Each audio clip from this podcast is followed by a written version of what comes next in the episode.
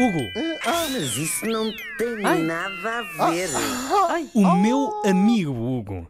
olha, pois é, hoje apetece-me falar mesmo de uma coisa que não tenha nada a ver. Ah, Ou há dias então. assim, por isso vou falar de ovos e de galinhas. Não, eu não vou abordar o tema de quem vem primeiro, se o ovo ou a galinha. Os criacionistas acham que é a galinha, por exemplo, mas os criacionistas também acham que Adão e Eva existiram mesmo e que o mundo foi criado em seis dias, por isso essa parte da conversa acaba aqui. Quem tenta ser informado e percebe de ciência sabe que primeiro vem naturalmente o ovo, que de resto em latim significa início, numa forma qualquer mais primitiva, mas foi assim que aconteceu. E por falar primeiro. Está a arrumar o assunto todo. eh, Que Pronto. Começo fortíssimo. Bamba! Fortíssimo começo. E por falar em primeiro veio o ovo, de onde é que vêm os ovos que a gente come lá em casa? A gente que, eh, naturalmente, agora temos que eh, excluir daqui as pessoas que já fazem sua opção eh, vegetariana e vegan, que não comem Alô, ovos Manuel. porque acham mal explorar os animais sem lhes dar pelo menos um beijo na boca. Então imagina que eu descobri que a origem dos ovos está lá toda nos próprios ovos e vi logo claro a correr contados. Eu espero, só espero não ser a única pessoa que ainda não sabia isto. A origem dos ovos Mas- está lá toda nos ovos. Tá, já Eh, vou explicar. ok. Mas olha, se eu for a única pessoa, pois vi já não sou a única pessoa que não sabia. Se não, Olha, eu acho que não sei. Eu acho que não que é sei. vais também. Mas se os nossos ouvintes já sabem, olha, que se lixo, eu agora também já tenho aqui a rubrica escrita, não ia, já não posso fazer nada. Pois acontece que descobri, ainda esta semana passada, que cada ovo traz em si, não um brinquedo, uma surpresa e um chocolate, mas um carimbo com os. Vão pegar num ovo. Vai, eu espero. Olha, por acaso acabei os ovos ontem. Chatice. Bom, mas traz um carimbo com uns números que nos é dão verdade. informação, informação sobre a sua origem. E ele vem na seguinte classificação: o zero é, é logo o primeiro número. O zero é a produção biológica, depois, se começar por um 1, é a produção ao ar livre. Isto, eu fui confirmar, isto é mesmo verdade. Ah, O do- não é aquelas teorias da conspiração, de- isto é mesmo. eh, É, é uma, é uma norma eh, europeia. O do, vou repetir: o zero é a produção biológica, o 1 um é a produção ao ar livre, o 2 é a produção no solo e o 3 é a produção em gaiola. Mas o que é isto? O que é que significam estas coisas? Olha, francamente não sei dizer. Estou a brincar, claro que. Fim. Sim. Mas agora, quero, quero saber, digam-me vocês, querem começar pelo mais deprimente para o menos deprimente ou do menos deprimente para o mais deprimente? Eu prefiro do mais Do mais deprimente para o deprimente menos também. deprimente. Está bem, Exatamente. ótimo. Bom, vamos então começar pela gaiola, o número 3. São os ovos naturalmente mais comuns, também são aqueles mais baratos e são, claro, os menos saudáveis.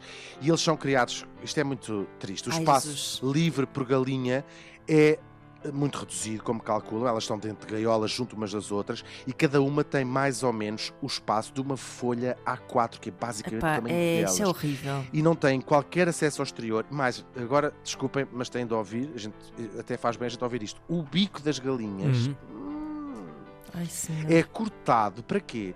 Para que elas não se automutilem Sim, nem sim, ataquem as outras galinhas, outras. Uhum, claro. que é um causado pelo próprio stress das condições horríveis onde elas vivem.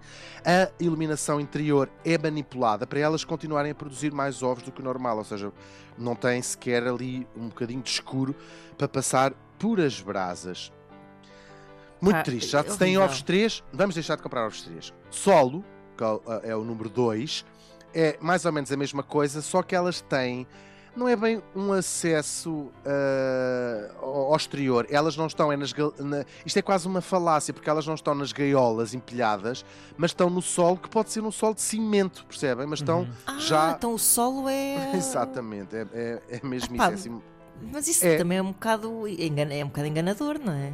o que ela é, é muito enganador. Elas têm, elas estão é no, no- no chão e têm um espaço ligeiramente maior, desta vez mais ou menos uma folha A3. Ai, O senhores. É, o bico continua a ser eh, cortado porque não, não é espaço suficiente para que elas deixassem ter o comportamento mais eh, agressivo umas que as outras. Depois temos o número 1, um, o ar livre. E estas galinhas criadas ao ar livre são, no fundo, é a mesma coisa que as que estão no solo, mas Uhum. têm um espaço onde elas eh, vêm cá para fora, quando as condições climatéricas permitem, claro. Uhum. Uh, e aí não estão o tempo todo cá fora, mas é-lhes uma- umas quantas horas por dia elas podem sair. E o espaço cá fora tem, segundo as regras, pelo menos 4 metros quadrados por galinha nas, quando estão eh, cá fora. Portanto, é um bocadinho menos uh, mau, mas quando lá estão dentro têm as condições iguais às que estão uh, no solo, chamemos-lhe assim. Depois, por fim, uh, temos os orgânicos, que é os ovos que começam por zero, e elas são criadas de facto ao ar livre, mas um bocadinho como as do solo, mas uh, cá fora sempre. A diferença aqui é que a alimentação é eh, de pastagens e a ração é maioritariamente de produção biológica. Portanto, aquilo que quando se diz os ovos orgânicos é, eh, tem a ver com a alimentação da galinha. Agora a escolha é vossa, mas não podem dizer que não estão avisados. Como disse o imortal escritor Ernest Hemingway, eu bebo para tornar as outras pessoas mais interessantes. Mas isso não tem nada a ver.